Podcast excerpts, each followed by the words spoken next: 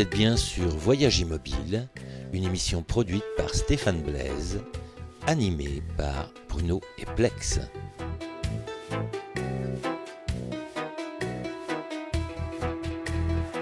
Aujourd'hui, du rififi dans la rue. Un voyage de Hong Kong à nos ronds-points ardéchois. Que ce soit pour la démocratie, l'identité culturelle ou le pouvoir d'achat, les peuples se rebiffent. Contestataires, pourquoi ne sommes-nous pas toujours de bons sujets? At your age, you still joking. It ain't time yet for the choking. So now we can own the movie and know each other truly. In the death car,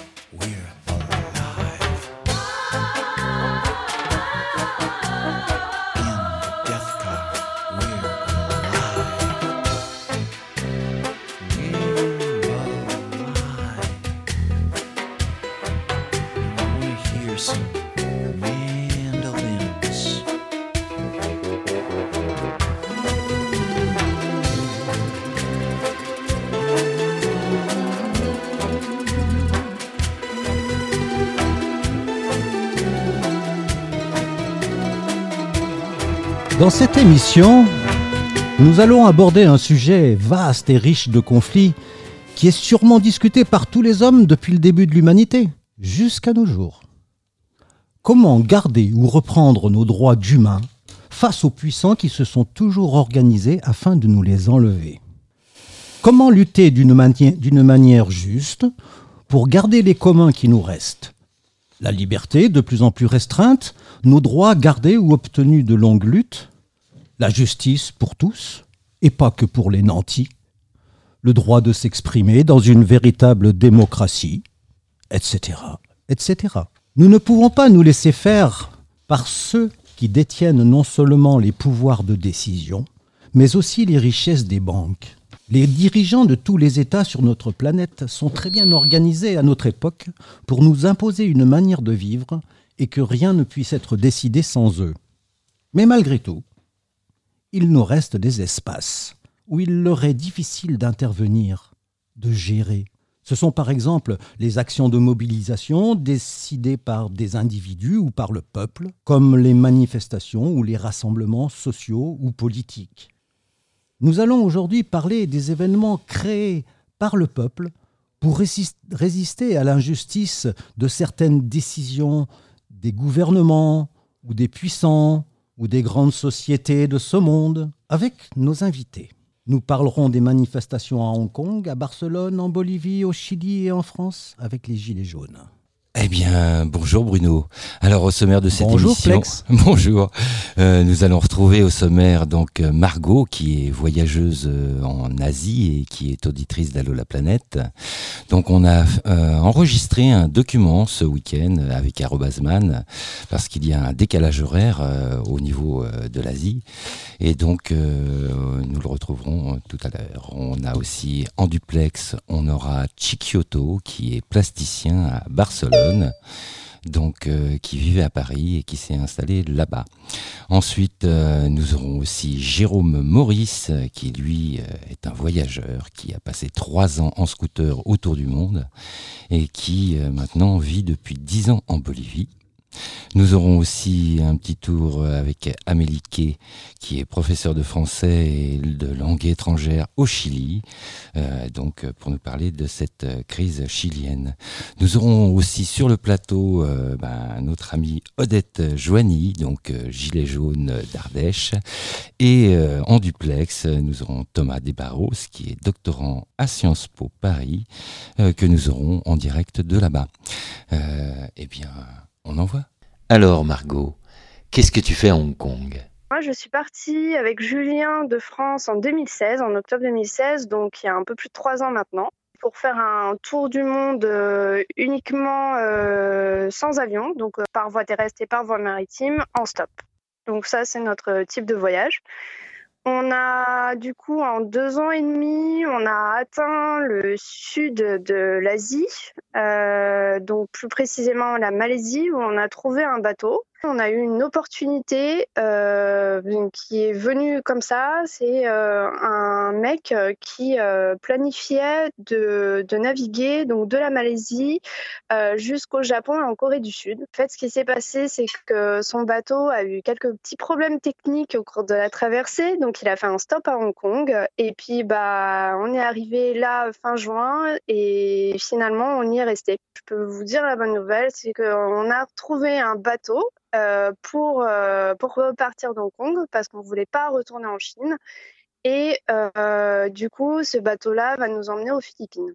Dans notre tour du monde, on se fait héberger par les locaux. C'est aussi, enfin voilà, notre démarche, notre façon de, voyager, c'est d'avoir le, le, plus possible d'interaction avec les locaux. Et du coup, là, on est hébergé dans la marina d'Aberdeen, donc au sud de l'île de Hong Kong, sur un bateau. Est-ce que tu pourrais revenir sur l'histoire de Hong Kong euh, et nous expliquer ce qui s'est passé en 1997 afin que l'on comprenne mieux pourquoi deux méthodes de gouvernance? En fait, Hong Kong, c'était une ancienne colonie anglaise qui a été rétrocédée à la Chine en 1997.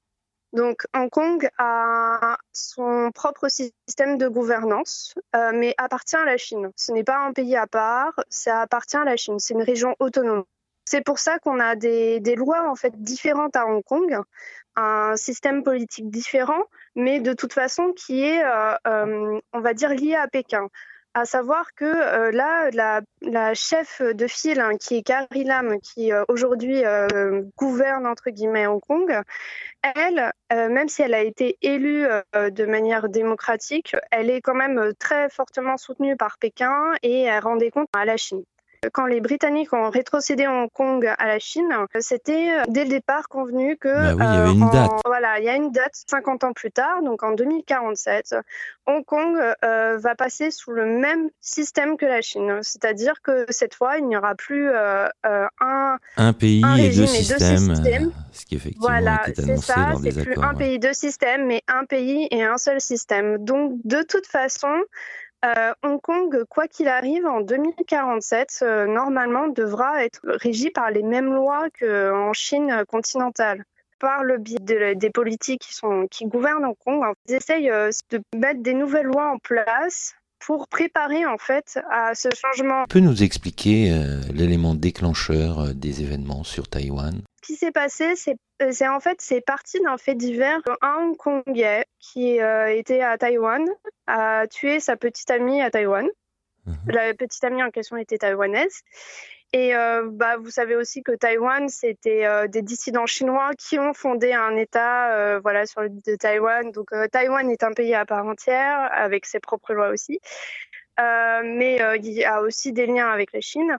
Et en fait, il n'y a pas de loi qui permet l'extradition de prisonniers. Donc en fait, euh, ce que voulait faire euh, la, Chine euh, avec Hong Kong, en fait, c'était de mettre une loi qui permettait l'extradition de prisonniers, à savoir que pour ce Hongkongais qui a tué sa petite amie taïwanaise, etc., bah, mhm. de permettre en fait de... Qu'il soit jugé devant la, loi chinoise qu'il soit jugé selon la loi chinoise et qu'il soit euh, euh, potentiellement aussi emprisonné en Chine. Mhm. Et ça, ça pose problème parce que euh, les gens ici savent comment peuvent être traités les prisonniers en Chine. Et, et on sait que, que voilà, les, les conditions de détention en Chine ne sont pas, sont pas les meilleures cette proposition de loi pour l'extradition des prisonniers, c'est ça qui a mis le, feu, au poudre, on va dire, mais c'était en fait Ouais, mais c'était en fait la goutte d'eau qui a fait déborder le vase. Parce que si vous voulez, les gens d'ici prennent la rue pour beaucoup de revendications, pour beaucoup de choses. C'est principalement les jeunes qui prennent la rue parce que c'est surtout eux qui ont un message à faire passer, n'ont pas beaucoup euh, d'avenir en fait. La vie, euh, la vie sur place est ultra chère. Alors pas euh, forcément en termes de nourriture, hein, parce que ici on peut retrouver de la street food qui est euh, tout à fait abordable, mais je parle euh, par exemple au prix des loyers. Euh, le prix des loyers, c'est peut-être deux fois les prix qu'on retrouve à Paris. C'est de la folie en fait. Puis il faut savoir aussi que le salaire minimum est à environ 500 euros comme la plupart des choses sont privées, surtout au niveau de l'éducation, si on veut une bonne éducation, bah, il faut payer l'établissement privé. Donc ces jeunes en fait s'endettent, enfin prennent des crédits pour payer leur éducation. Ils démarrent dans la vie avec quelques quelques difficultés, on va dire. Ils avaient aussi besoin de, de, manifester pour plus de liberté parce que finalement on retire à Hong Kong de plus en plus de liberté. Les gens ont commencé à prendre la rue pacifiquement pour euh, obtenir euh, un meilleur avenir. Les manifestations ont commencé en juin. L'été, c'est quand même une saison assez touristique. Et finalement, le fait qu'il y ait eu euh, pas mal de manifestations, bah, ça a plombé le tourisme à Hong Kong. On s'est retrouvé avec une crise, une crise économique, entre guillemets, parce que bah, d'un seul coup, les hôtels 5 étoiles, bah, ils ont été obligés de de, de geler des postes en fait euh, de fin parce qu'ils étaient euh, peut-être à 20 30% plein et, euh, et de baisser les prix. Au niveau des boutiques c'est pareil d'habitude les boutiques les, les, grands groupes par exemple ici il y a aussi H&M Zara et puis d'autres groupes de, la fashion industry et des, des, groupes de luxe. En fait, pareil, ils n'ont pas fait leur vente.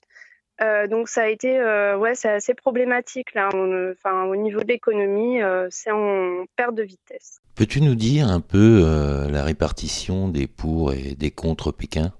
Je ne connais pas les chiffres euh, réels, hein, mais euh, mais il faut savoir qu'ici il y a des gens, euh, y a pas mal de gens pro Pékin.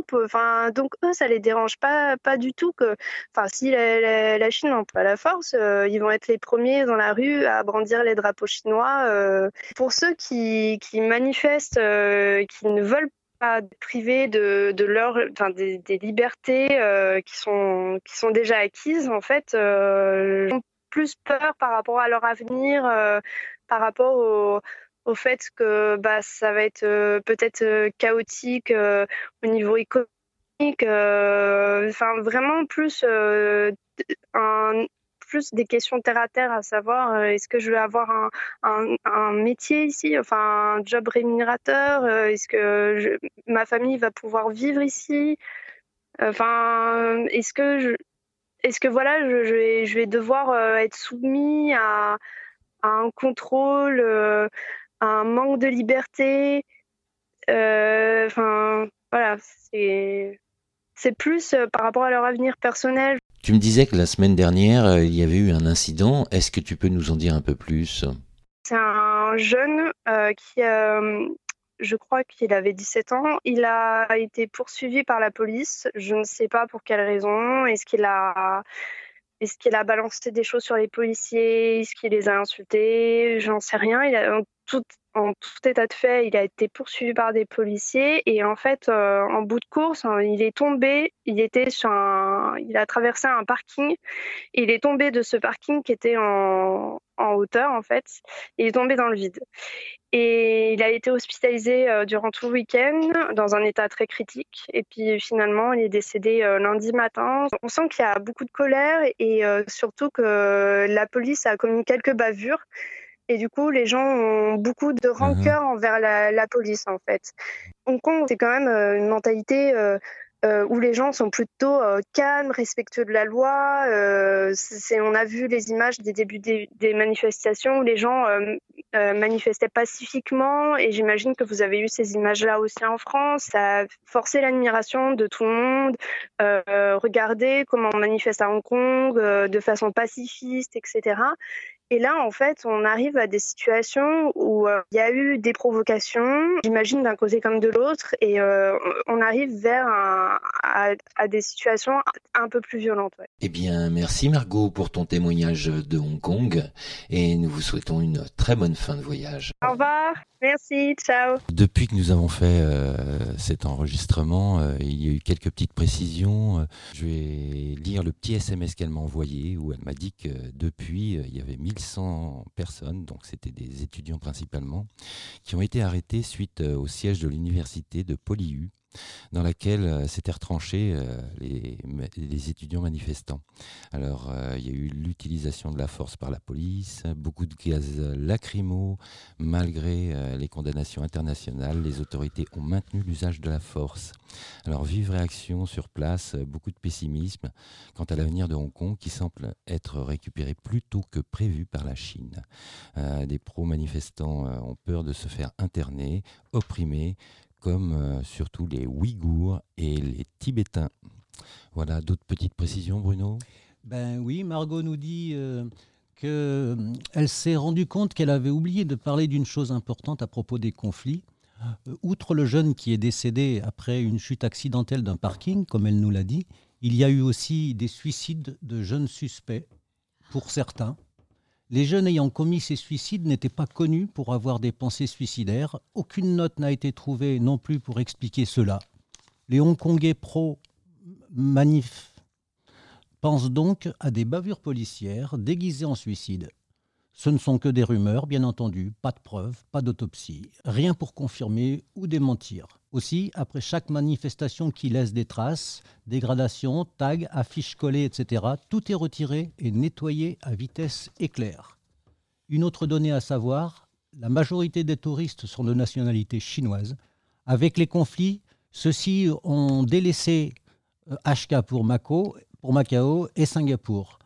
Alors, pour que les touristes chinois continuent à venir, il faut maintenir une bonne image euh, de Hong Kong auprès d'eux, donc euh, éviter de laisser des tags anti-Beijing, etc., dans la rue. Voilà, voilà. Ben merci. Donc, c'était les petites précisions de Marco. On retrouve en duplex Chiquioto, qui est plasticien à Barcelone. Donc, Chiquioto, tu es peintre, sculpteur, illustrateur. Tu vivais à Paris. Qu'est-ce qui fait que tu te sois installé à Barcelone? Euh, Très bonne question. En fait, bah, c'est une question de l'économie, tout simplement c'est que pour trouver un local ou un atelier euh, pour travailler, euh, la Paris et les, environs étaient trop chers, tout simplement. Donc c'était déjà un aspect plus pratique, on va dire, niveau boursier, et également une recherche de soleil et peut-être aussi un rapprochement euh, de ma propre source, qui est évidemment espagnole, et, euh, et voilà, tout simplement. Donc, Ok. Est-ce que tu peux nous parler un petit peu euh, de la genèse euh, de ce qui se passe euh, au niveau de Barcelone? Barcelone. Oui, au niveau de la politique, tu veux dire, les, manifestations. Les manifestations ben, par rapport à l'indépendance. Oui, c'est ça. En grosso merdo, moi, en fait, au début, j'ai commencé à voir m'y intéresser, certains dans la rue, pour voir ce phénomène de près. Et à plusieurs reprises, j'ai posé des questions aux gens, parce que j'avais pas d'a priori sur quoi que ce soit, déjà pour, pour commencer. Même si je trouve que le, le, mot séparatiste, parce qu'ils disent indépendantiste, et séparatiste, c'est-à-dire qu'ils séparent les gens. Pour moi, c'est, moi, je suis quelqu'un de la terre, je ne suis pas quelqu'un qui va commencer à diviser ou, tu vois. Donc, euh, j'ai posé des questions à différentes reprises à ces manifestants qui ne voulaient jamais me répondre. C'est assez hallucinant que ce soit des gens qui avaient le parti, euh, le drapeau Antifa avec eux, etc. Moi, j'étais tout seul, ils étaient une quarantaine, une cinquantaine. Il n'y avait pas moyen de leur décrocher une réponse. Ça m'a fait halluciner. Pareil pour dans les écoles, ils se réunissaient à plusieurs avec une génération qui était déjà, on va dire, 50, 60 ans, jusqu'à 70 ans. Je me suis dit, bon, ils seront peut-être plus aptes à me répondre. Euh, ben justement, je posais des questions un peu comme un journaliste pour savoir, m'intéresser la même réponse, c'est-à-dire nos réponses, aucune réponse. C'était incroyable. Je me dis, mais qu'est-ce qui se passe? J'ai la gale, enfin j'ai une maladie euh, qui, qui, est contagieuse, parce que là, franchement, je suis retourné en pleine manifestation, devant, etc. C'était toujours la même chose. On n'a rien à te dire. Alors là, j'étais un peu sidéré. Alors moi, ce que je pense de tout ça, de toute façon, parce qu'après je me suis un peu renseigné, bien entendu, sur les indépendantistes, qui gouvernent, qui étaient les, premiers gens qui vont commencer à, à en fait euh, apporter le flambeau. Et je me suis rendu compte qu'en définitive, ce sont tous des escrocs, réellement des escrocs, qui ont euh, qui se sont succédés jusqu'à Puigdemont qui est, qui est parti euh, se réfugier en Belgique en laissant les autres aller en prison à sa place, n'est-ce pas? Et euh, qui est un escroc fini, enfin, et en plus qui est plutôt du parti, euh, il finançait même les écoles de, l'Opus Dei, c'est-à-dire de l'extrême droite. D'accord. Et en fait, moi, tout ce que je vois avec le recul que j'ai aujourd'hui, c'est qu'ils sont en train de mettre en place le pouvoir de l'extrême droite. Puisque la preuve, Vox, qui est maintenant un, un pouvoir bien établi en Espagne, assez récemment, mais bien, bien installé, est en train de dire euh, oui, je suis avec vous les Catalans, moi je, moi je, moi je, je vais vous aider. Quand on sait que c'est quand même de l'extrême droite, euh, c'est un peu inquiétant. Alors dans ces manifestations, je me suis déplacé récemment parce qu'elles elles ont fait quand même beaucoup de bruit. Bah, je vois vraiment, parce que physiquement je suis sur place, d'accord? Donc je vois devant moi des groupes d'antifa en train de taper sur les et etc., d'envoyer des choses, très bien, parce que ces, gens-là, eux, ils sont contre l'Europe, mais ils sont aussi pour une Espagne plus libre. D'accord? Ils sont contre le roi, enfin contre le roi d'Espagne, contre le gouvernement espagnol, etc. On peut l'entendre. Sauf que derrière, il y a tous les cathos, les fachos, les, les, les gens qui sont des, des, des, des gens qui sont plus comme. Enfin, c'est pas du tout. C'est-à-dire que c'est cette espèce de, de, de, De gens de qui se contradiction. radicalisent. Ah oui, complètement, c'est ça le problème. Et, et, et si jamais, on, a- et si jamais l'Es- enfin, Barcelone réussit vraiment à être indépendantiste, eh ben, c'est appris par, par des conservateurs, euh, qui, comme il y a toujours eu, des conservateurs et des gens de droite, et voire d'extrême droite. D'accord. Donc euh, ces pauvres gamins qui sont en espérant euh, faire une révolution euh, euh, à la française, ça ne risque pas de fonctionner. Parce que qui a l'argent et le pouvoir, ce sont l'extrême droite et la droite, ici. C'est ça le problème. Donc c'est quand même étrange. Et beaucoup de gens confondent et disent ouais c'est comme en France, c'est la révolution partout. Mais non, non, non, c'est pas la même. Ici c'est pas la même. Donc je peux comprendre. Et, et je n'ai pas d'autres explications. Et je vois que la part de la part d'artistes engagés, etc. Eux ils n'y vont pas. Qui Mhm. prouve bien qu'il y a un problème. Bruno. Et moi, j'ai j'ai des, Ouais. j'ai des amis africains qui ont peur. Ils me disent, si ça passe à l'indépendance, nous on s'en va. Hein. Ouais. problème. Mais, mais par contre, euh, il y, a, il y a quand même le, le 18 octobre, euh, on annonce 525 000 personnes qui manifestent à Barcelone. Euh, Il y a quand même pas que, Oui. que des extrémistes ou que des. euh, Enfin, c'est- étrange. Est-ce qu'il y a une partie de la population qui s'est trompée ou qui a été entraînée pour des trucs qui. Enfin, je sais pas. euh, euh, Ah, oui, oui, je comprends parfaitement. Je me suis posé la question moi-même. Alors, ce qui se passe, c'est qu'en fait, euh, on confond Barcelone et la Catalogne. Ah. La Catalogne est immense, d'accord Mhm. Et en fait, ce qui se passe, moi, vivant à Barcelone, je vois tous les Barcelonais travailler, continuer leur- leurs affaires. Ils sont pas en train de manifester. Et ce que je vois, c'est qu'un un, un- un certain nombre de populations de Barcelone, certes, manifestent, mais ce que je vois surtout, c'est tous les gens de province, de, toutes les, de toute la Catalogne qui descendent à Barcelone. hmm. Donc là, oui, il y a du monde, bien entendu. Et ce sont tous des vieux conservateurs. Moi, je vois bien qu'à Tôle, avec les, il y avait des groupes de bus, c'était des petites nanas, genre euh, les scouts, avec leurs petites euh, robes plissées, euh, et leurs petits drapeaux indépendantistes. Moi, c'est ça que je vois, réellement. Et je vois que c'est toute, Ouais. toute la partie de la Catalogne, évidemment. Donc ça devient, c'est, noir de monde, noir de monde. Eh bien, merci pour euh, effectivement ton témoignage. Et euh, on va illustrer un petit peu euh, une petite pause musicale en reprenant un titre que tu dois bien entendre chez toi. C'est El Pueblo Unido de Inti Ah oui. Absolument, on est bien d'accord. Bon, je vous souhaite une bonne soirée à tous. Eh ben, bonsoir à toi. Merci. Et hasta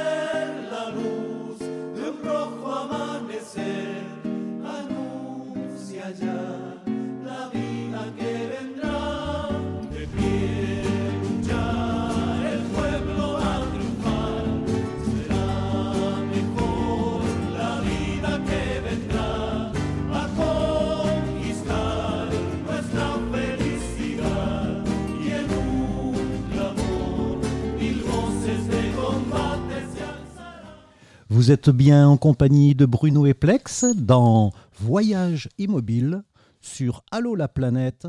Tous les troisièmes mercredis de chaque mois à 19h, nous émettons à l'engrenage le tiers-lieu d'Autopia, le garage solidaire à Uzer, en Ardèche. Donc euh, nous retrouvons Jérôme Maurice euh, donc euh, en Bolivie qui a fait trois ans de voyage en scooter autour du monde et qui maintenant est propriétaire d'un hôtel et d'une agence de tourisme. Il vit là-bas depuis dix ans. Allô Jérôme, tu es avec nous? Ah Non, on a un petit problème technique. Nous allons parler de la crise de Bolivie, donc avec les partisans et les opposants d'Evo Morales, Evo Morales. qui manifestent à La Paz. Et au 24 octobre 2019, la Bolivie attend les résultats définitifs des élections présidentielles depuis maintenant trois jours dans un climat de tension. Face à l'incertitude et aux soupçons de fraude, l'opposition manifeste partout dans le pays. C'est par RFI, publié le 24-10-2019. Eh bien, ça tombe bien justement parce que on a Jérôme euh, en ligne cette fois qui lui euh, est en Bolivie et vit depuis 10 ans. Bonjour Jérôme. Oui, bonjour. Voilà, donc euh, justement, tu nous as contacté par euh, notre Facebook pour nous dire que euh, bah, tu n'étais pas complètement d'accord avec l'information qu'on se recevait en France et tu voulais faire une petite précision par rapport à ce coup d'État bolivien. Peux-tu nous en dire un peu plus Oui, bah, tout d'abord, merci de, de, de me donner, enfin, me laisser cette opportunité de, de pouvoir apporter un autre, un autre éclairage en fait, de, de quelqu'un qui vit ici. Euh, oui, le, le, dans, au niveau international, bon, en France, mais également dans d'autres pays, on entend beaucoup parler de coup d'État en Bolivie. Et, euh, et voilà, c'est quelque chose qui, euh, à mon sens, n'a pas lieu d'être. C'est-à-dire que tout le processus qu'il y a eu entre le moment, euh, on va parler du 20 octobre, euh, avec les élections présidentielles qui ont eu lieu, jusqu'au 10 novembre, euh, date à laquelle Evo Morales est, a quitté le territoire pour aller se réfugier au Mexique. Il y a eu tout, un ensemble d'étapes qui ont, eu lieu pendant ces 20 jours, mais euh, à aucun moment il y a eu un coup d'État tel qu'on peut l'entendre, euh, tel qu'on peut l'entendre. C'est-à-dire qu'il y a eu, euh, suite au, au- Alors, pour reprendre un petit peu le- le- la chronologie, parce que je pense que ça, c'est c'est C'est important. important effectivement Le- de voir le- le dépouillement, tout ça. Voilà, donc le 20, le 20 octobre, donc dimanche 20 octobre, les élections ont lieu en Bolivie. Euh, de façon euh, générale, il y a encore rien que le 20, on avait l'impression d'avoir des élections qui se déroulaient très bien, Mhm. avec un nouveau système qui avait été mis en place, notamment ce qu'on appelle le TREP, TREP, qui était une, une, un- qui est un système qui permet, euh, au moment de la fermeture des, des urnes, de pouvoir envoyer en direct, c'est-à-dire que les, les- les commissaires des différentes tables pouvaient envoyer en direct les actes de, donc de, de leur table, des actes de, de vote. Et donc, euh, ça permettait de, de- de comptabiliser quasiment en temps réel les, euh, bah, les votes dans les différentes euh, régions de, de la Bolivie. D'accord. Et ce qu'il se passe, c'est que euh, jusqu'à à peu près 20h ou 19h, tout se déroule bien, les résultats arrivent avec, avec donc en gros une tendance, notamment la tendance c'était que Evo Morales était donc avait le, je crois qu'il avait à peu près 40, euh, 43% de, de votes Vote. en sa faveur. Enfin, voilà. Et, euh, et le second, Carlos Mesa, avait, je crois qu'il avait 38 ou 39% Donc, selon la constitution euh, bolivienne, euh, donc la constitution bolivienne dit que lors d'une élection présidentielle au premier tour, soit le, le premier candidat a plus de 50 Mhm. auquel cas, donc 50% plus 1, auquel cas il est d'office euh, Élu. soit il a soit le pourcentage est inférieur à 50% mais supérieur à 40%. Et à ce moment-là, si la différence entre les deux candidats est supérieure à 10%, à ce moment-là, et bien de la même façon, le, euh, le candidat est élu au premier tour. Donc ça, c'est selon la Constitution. Quand les résultats s'affichent, donc jusqu'à à peu près euh, 8 heures, euh, s'affichent donc les, les chiffres que je vous ai donnés, à peu près 43% je crois pour Evo et 38% pour, euh, pour Carlos Mesa. Donc une tendance, vu qu'on avait à peu près, je crois que c'était 80-83% des, des, votes dépouillés. Euh, donc il y avait une tendance très claire à un second tour entre Carlos Mesa et Evo Morales pour élire le, le président de, de, de, la Bolivie. Donc voilà. À ce moment-là, donc jusqu'après, jusque là, bah, tout logique. Euh, le, et Carlos Mesa euh, commence à annoncer que bah, qu'il y a un second tour et donc un peu le, les festivités dans le dans le pays. Et à ce moment-là, le fameux TREP euh, arrête de fonctionner. Donc c'est-à-dire que plus aucun résultat, le site des habilités, plus aucun résultat n'est émis.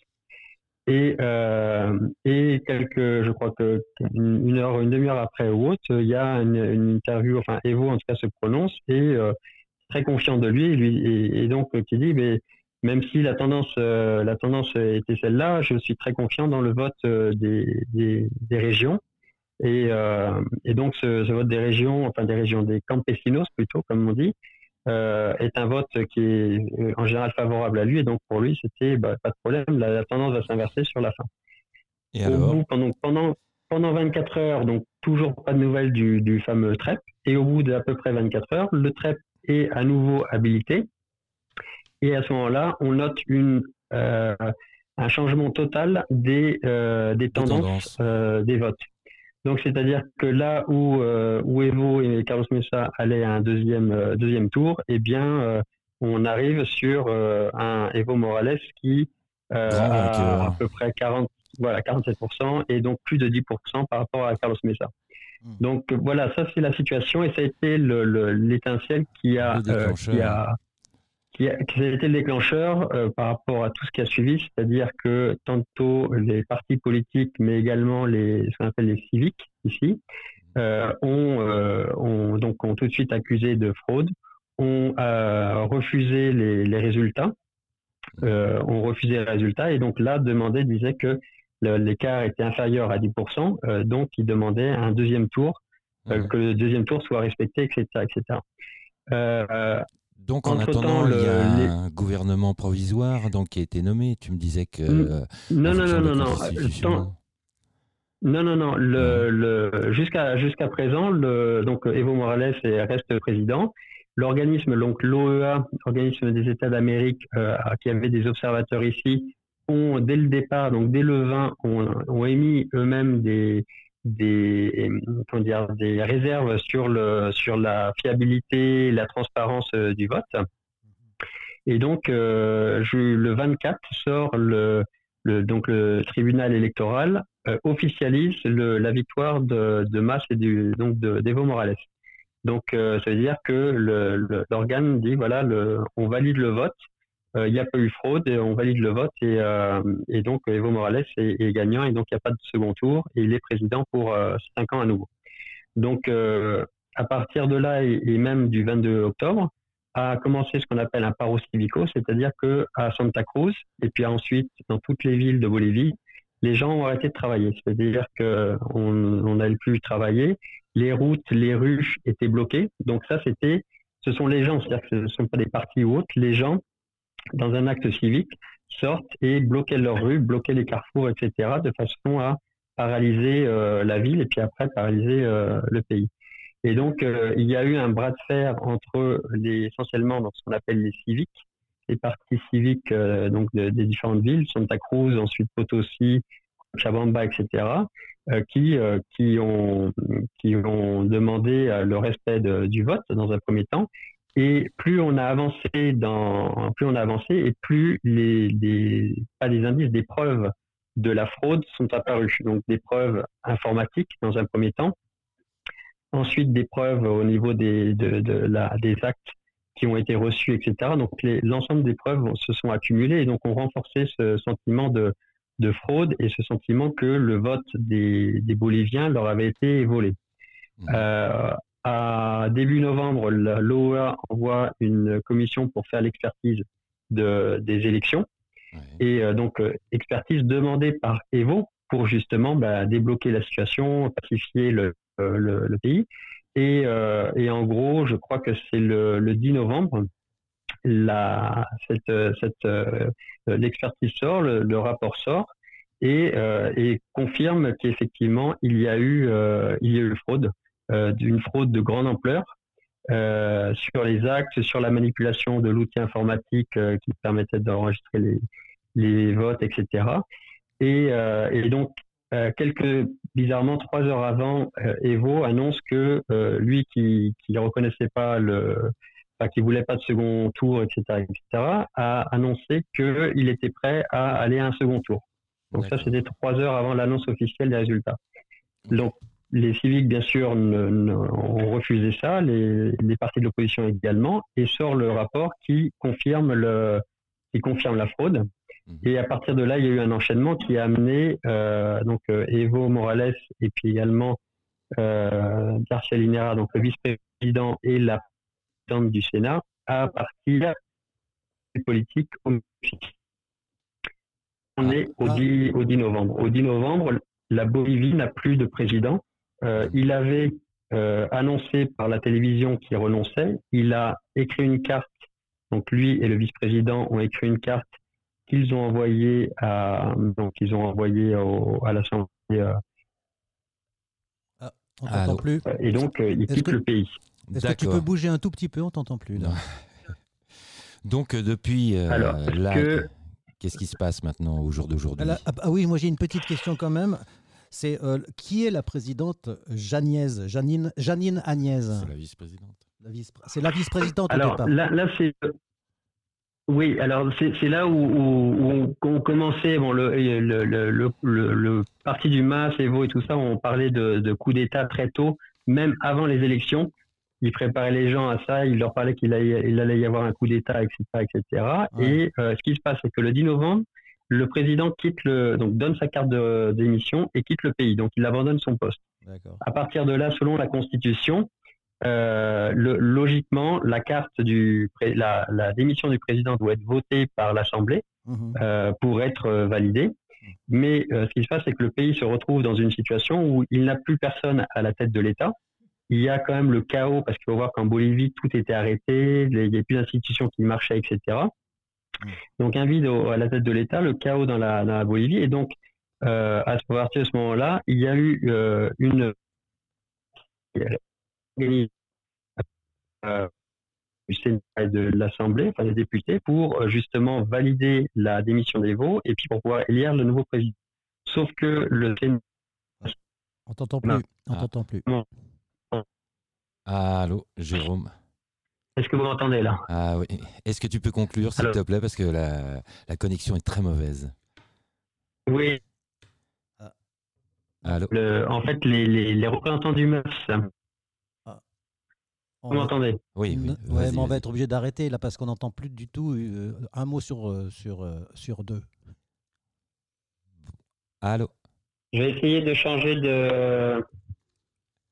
Bon, bah, on, va retrouver un petit intermède euh, culturel euh, avec euh, un poème de Victor Hugo et voir si c'est toujours d'actualité. Ce que vous appelez un poème de Victor Hugo. Bon, après, faut prendre le chi. Zut. Ce que vous appelez dans votre obscur jargon civilisation, du Gange à l'Oregon, des Andes au Tibet, du Nil aux Cordillères, comment l'entendez-vous?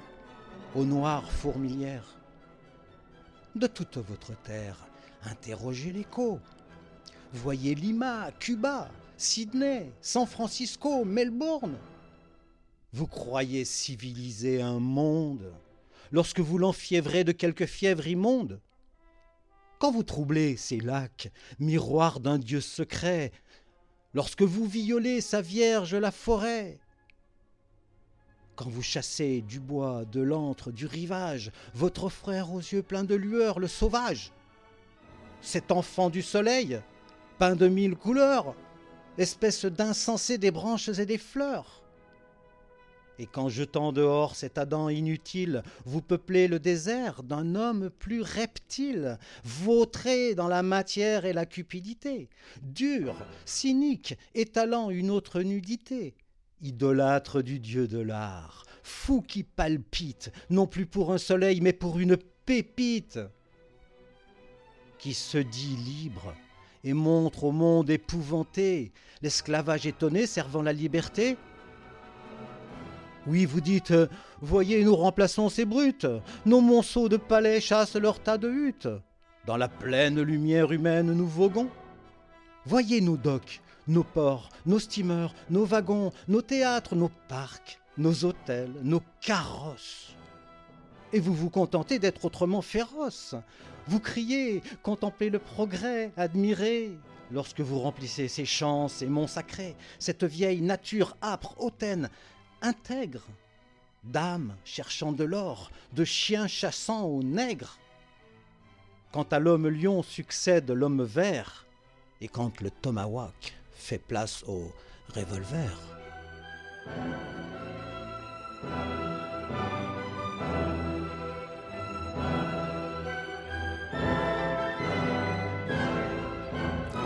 Vous êtes bien en compagnie de Bruno et Plex dans Voyage Immobile sur Allo la planète, tous les troisièmes mercredis de chaque mois à 19h. Nous émettons à l'engrenage le tiers-lieu d'Autopia, le garage solidaire à User en Ardèche. Et nous allons retrouver euh, Nathalie, Amélie, excuse-moi, Amélie Kay, qui est professeure de français et de langues étrangères euh, au Chili. Amélie, euh, tu es avec nous? Oui, bonjour. Bonjour Amélie. Euh, Est-ce que tu peux nous dire euh, déjà qu'est-ce qui t'a mené, toi, euh, vers le Chili? Ah, au Chili, je suis arrivée euh, complètement par hasard en voyageant. Donc tu es une voyageuse aussi et tu t'es arrêtée euh, Oui. là-bas. Oui, depuis 6 ou 7 ans environ, je suis au Chili. Ok. Est-ce que tu peux nous expliquer un petit peu ce qui se passe euh, chez toi au niveau des conflits sociaux? On nous parle d'un ticket de métro à 30 pesos qui aurait un petit peu enflammé le pays. Est-ce que tu peux nous en dire un petit peu plus? Oui, alors en fait, je, crois qu'il faut juste faire un petit rappel sur l'histoire du Chili. En fait, pendant la dictature, il y a un système néolibéral extrême qui a été instauré avec une privatisation de tout, la santé, l'éducation, la retraite, les ressources naturelles, l'électricité, même l'eau est privée au Chili. Donc ça a pour conséquence qu'une personne de la classe moyenne n'a aucune marge de manœuvre et face au moindre imprévu, que ce soit un problème de santé même minime comme une appendicite, elle doit emprunter. Donc rapidement, elle est surendettée et elle sombre dans une misère euh, très importante. Mhm. Une personne qui veut étudier est endettée sur 30 ans. Il y a un taux de suicide chez les personnes âgées très élevé parce que la retraite moyenne est d'environ 147 euros par mois, sachant que le coût de la vie au Chili est quasiment aussi cher qu'en France. Donc, quand ils ont décidé d'augmenter le prix du billet de métro de 30 pesos, les lycéens, donc on parle de mineurs de 15 ans, ont décidé de manifester de façon complètement pacifique. Et les, les forces de police ont répondu par une répression très forte avec des gaz lacrymogènes, des coups, etc. Et là, tout le monde est descendu dans la rue pour protester et pour euh, demander de la dignité et une meilleure condition de vie, de meilleures conditions de vie. Donc ce système euh, dont tu me parles, euh, qui ressemble à du libéralisme, euh, c'est quelque chose qui tenait depuis Pinochet. Oui, ça a été instauré pendant la dictature de Pinochet, entre 1973 et 1990. Aujourd'hui, on a encore la constitution qui a été faite euh, sous la dictature de Pinochet. Donc ce serait peut-être le moment de tout remettre à plat et effectivement d'avoir euh, peut-être une nouvelle constitution, d'avoir des nouvelles règles chez vous. Exactement, c'est ce, que demande le peuple. Depuis un mois maintenant, le peuple demande euh, une, reconstruction du, système et, et d'en finir avec le système actuel. Tu me disais aussi que euh, la crise des Gilets jaunes en France euh, avait été euh, suivie chez vous et qu'il y avait même des imitateurs. Alors malheureusement, les, imita- les imitateurs des Gilets jaunes au Chili n'ont pas du tout repris le mouvement de France parce que c'est des Gilets jaunes qui sont contre les manifestations actuelles et qui sont extrêmement violents et fascistes. Donc ce n'est pas du tout la même, euh, le même mouvement que le mouvement de, de France. Les gens chez vous euh, font bien la différence? Oui, oui, oui. Les gens chez nous font, font complètement la différence et, et d'ailleurs demandent pardon à la France. D'accord. Donc on se retrouve pareil avec des gens ou avec une, une montée euh, des, des extrêmes, ce genre de choses chez vous aussi? Alors oui, mais là globalement, euh, il y a environ 80% de la population chilienne qui est en faveur du mouvement actuel. Il y a 9% des Chiliens qui soutiennent encore le, président actuel. Donc il y, a, quand même majoritairement tout le monde est d'accord pour demander euh, une nouvelle constitution et, et un nouveau système.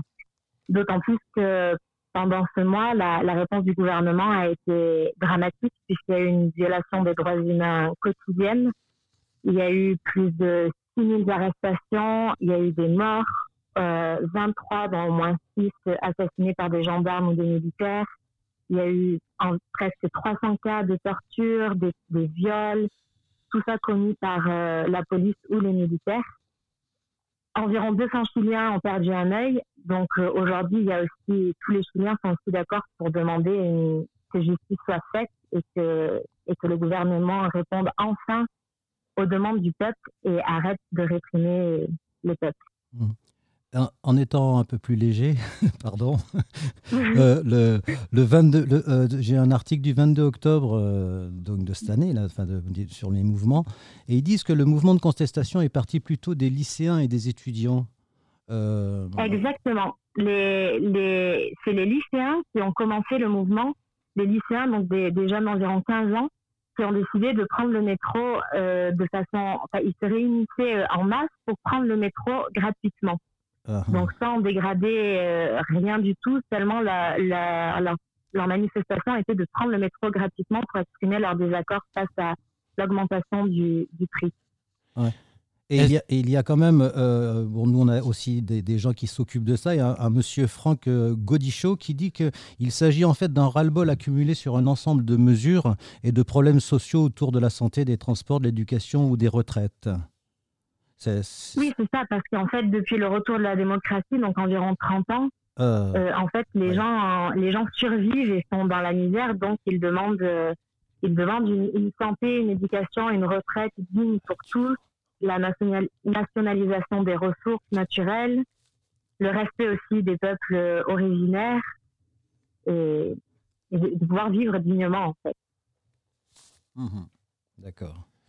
Odette voudrait intervenir. Euh, si je peux me permettre, je voulais vous dire que ces mêmes revendications, je les retrouve depuis plus d'un an auprès des Gilets jaunes. La santé, la retraite, l'éducation, la jeunesse, on retrouve exactement la même chose. Et effectivement, je trouvais que ces deux crises étaient très très proches. Euh, ici, ça a démarré effectivement d'un prix du gasoil qui a augmenté, là-bas un prix euh, du ticket de métro. On se retrouve vraiment dans les modes de transport. Donc le transport, c'est aussi ce qui amène euh, et à l'éducation et au travail. Donc euh, ce sont des déclencheurs, mais il y a des choses qui sont très très proches. Au niveau du traitement de l'information, comment euh, ça se passe chez vous, Amélie? Vous avez une, une, information correcte? Ou tu penses qu'elle est leurrée? Je, je, pense qu'elle est extrêmement manipulée. Les, les, médias en général et surtout la télévision euh, censurent la réalité, montrent seulement des, des, actes violents qui sont des actes isolés et parfois même des actes qui sont, qui sont très suspects, qu'on ne sait pas en fait si ce sont des manifestants ou les militaires eux-mêmes qui, qui, les ont commis. Donc là, il y a une grosse manipulation euh, médiatique qui, qui, ne montre pas la, la réalité. D'accord. Est-ce que tu penses que le conflit euh, va s'enliser ou tu penses qu'il risque d'y avoir un, coup d'éclat et non pas un coup d'État? Euh, C'est très difficile de, dire ce qui va se passer parce que ça fait un mois qu'on est un petit peu dans l'incertitude et qu'on ne sait jamais ce qui se passera demain. Là, il y a un accord qui a été euh, signé la semaine dernière pour essayer de faire une nouvelle constitution donc cet accord est très, est très critiqué parce que dans l'état actuel des choses, comme il est fait, il ne va pas nécessairement permettre de faire une constitution qui va, qui va, qui représente le peuple et c'est pas, ça, ça, ne va sans doute pas être la constitution du peuple. Mais je pense que c'est possible que dans les prochains mois, il y une, le conflit se calme un peu et ensuite qu'il reprenne euh, en mars éventuellement mais bon, tout ça, ce ne sont que des suppositions parce que c'est vraiment très, très difficile de, de prévoir de savoir ce qui va se passer. Eh Oui. bien, merci beaucoup à Amélie Oui, merci bien. Et euh, ben, nous vous souhaitons vraiment beaucoup de chance euh, dans cette lutte, hein, en espérant qu'elle beaucoup. s'enlise pas autant que la nôtre. voilà. Et Merci et bon courage à vous. merci beaucoup. À vous aussi. Et nous retrouvons donc euh, sur euh, le plateau euh, Odette Joigny, qui elle est gilet jaune. Donc euh, Odette, tout ça, ça résonne pour toi? Oh oui, ça résonne. Qu'est-ce qui, toi, personnellement, t'a mené au départ sur les ronds-points ardéchois?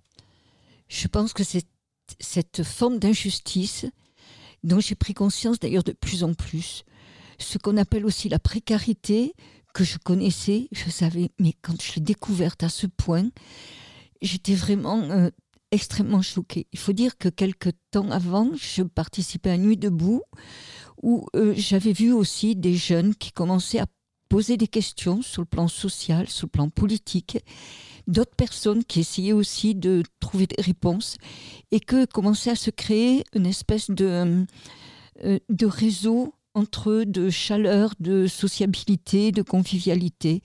Puis quand ça s'est arrêté, je me suis dit, c'est pas possible, il y a quelque chose qui se passe, je sais pas ce qui va se passer, mais, mais il faut il faut qu'il faut être là, quelque chose. en Oui, tout cas. il faut être là.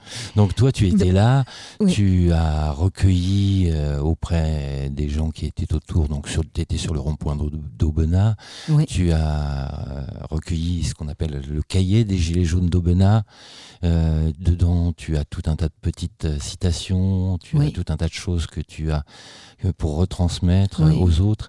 Est-ce que tu as certaines choses que tu pourrais nous sortir de ton cahier, des choses qui te reviennent? À l'esprit, des choses marquantes Oui, oui, il y en a beaucoup. Mais je veux dire, ce qui s'est passé depuis euh, m'a encore fortement touchée. Euh, par exemple, le suicide de ce jeune étudiant de Lyon. Mhm. Euh, c'est quelque chose qui m'a fait comprendre aussi que, au-delà du terme de précarité, au-delà du terme de le panier de la ménagère, au-delà de toutes ces formes de litote, derrière, il y avait cette, ce spectre de la faim. Tout d'un coup, je m'en suis rendu compte, y compris en relisant récemment ce cahier. Et là, j'étais très frappée parce que ça revient presque partout. Mais ce n'est, à mon avis, pas assez mis en valeur. Moi-même, j'en ai pris conscience un peu récemment, comme je vous l'ai dit. Et je crois qu'il faut insister beaucoup plus là-dessus. Parce que la faim, c'est quelque chose que l'humanité a connu à plusieurs époques.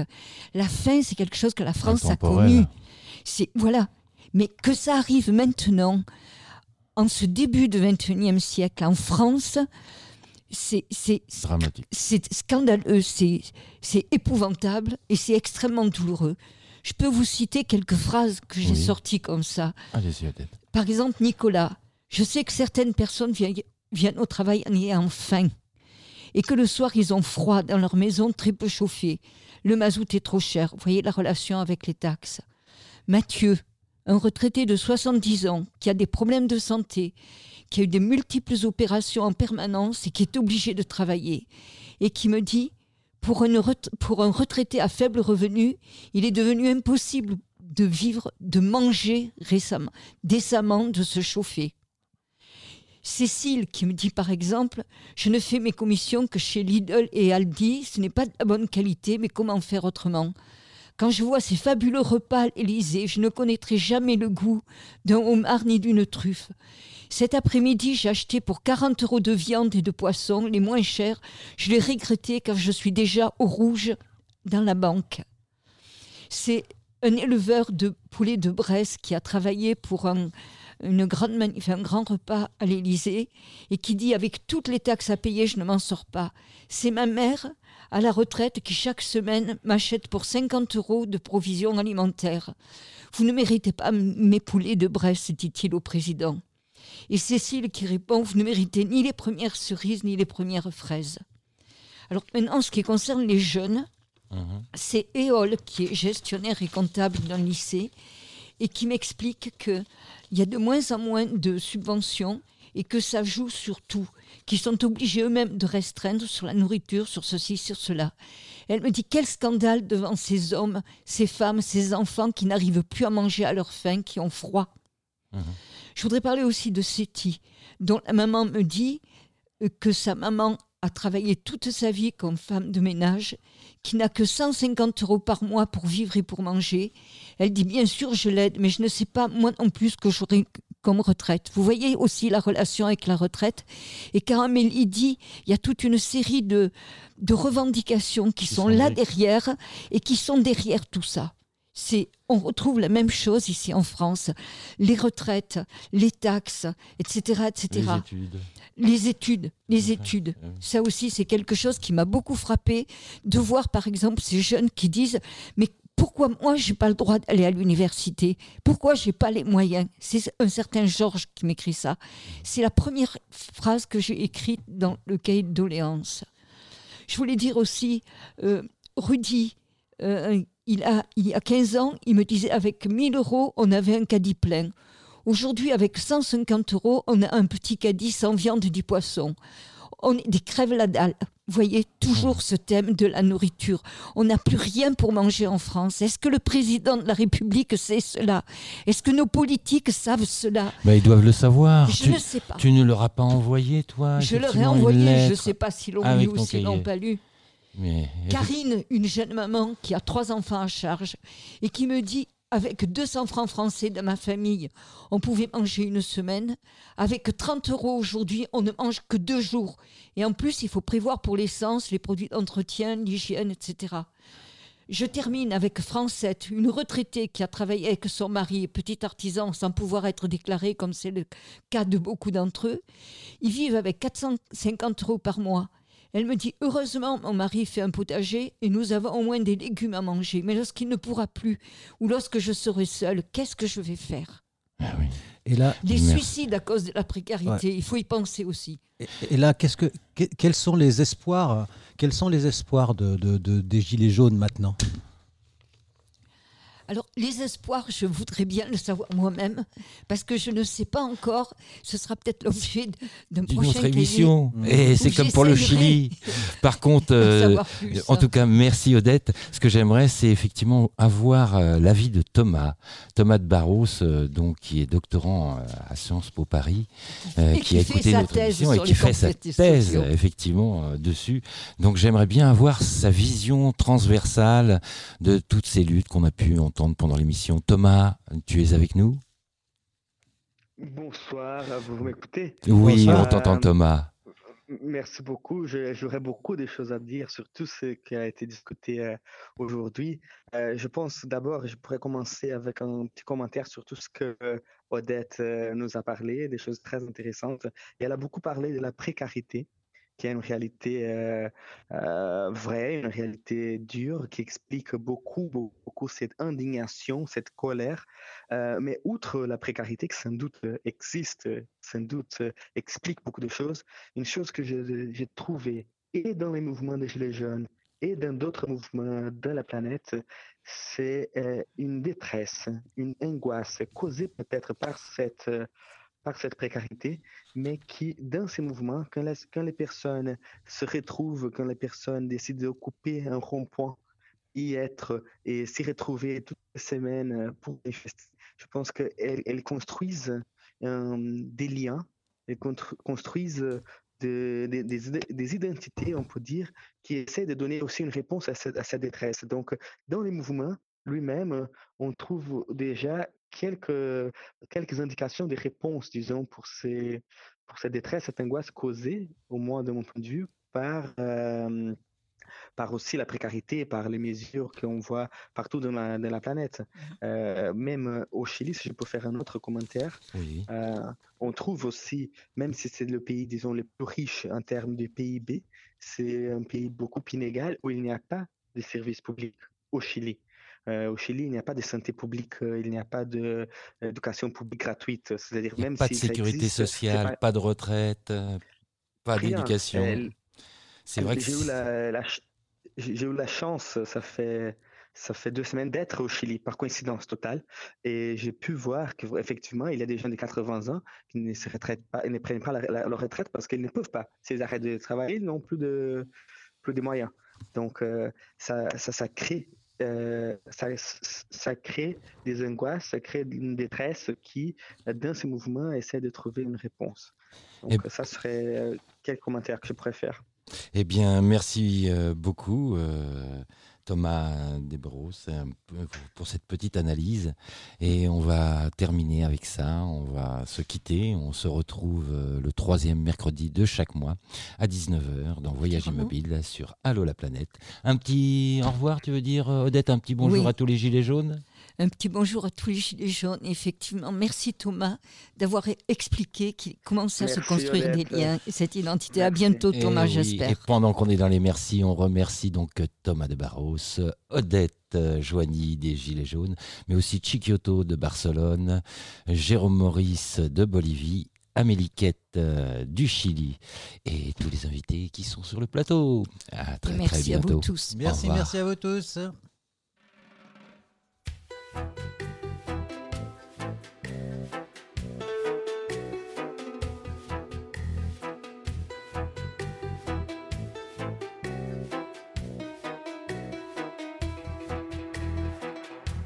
Vous êtes bien sur Voyage Immobile, une émission produite par Stéphane Blaise, animée par Bruno et Plex.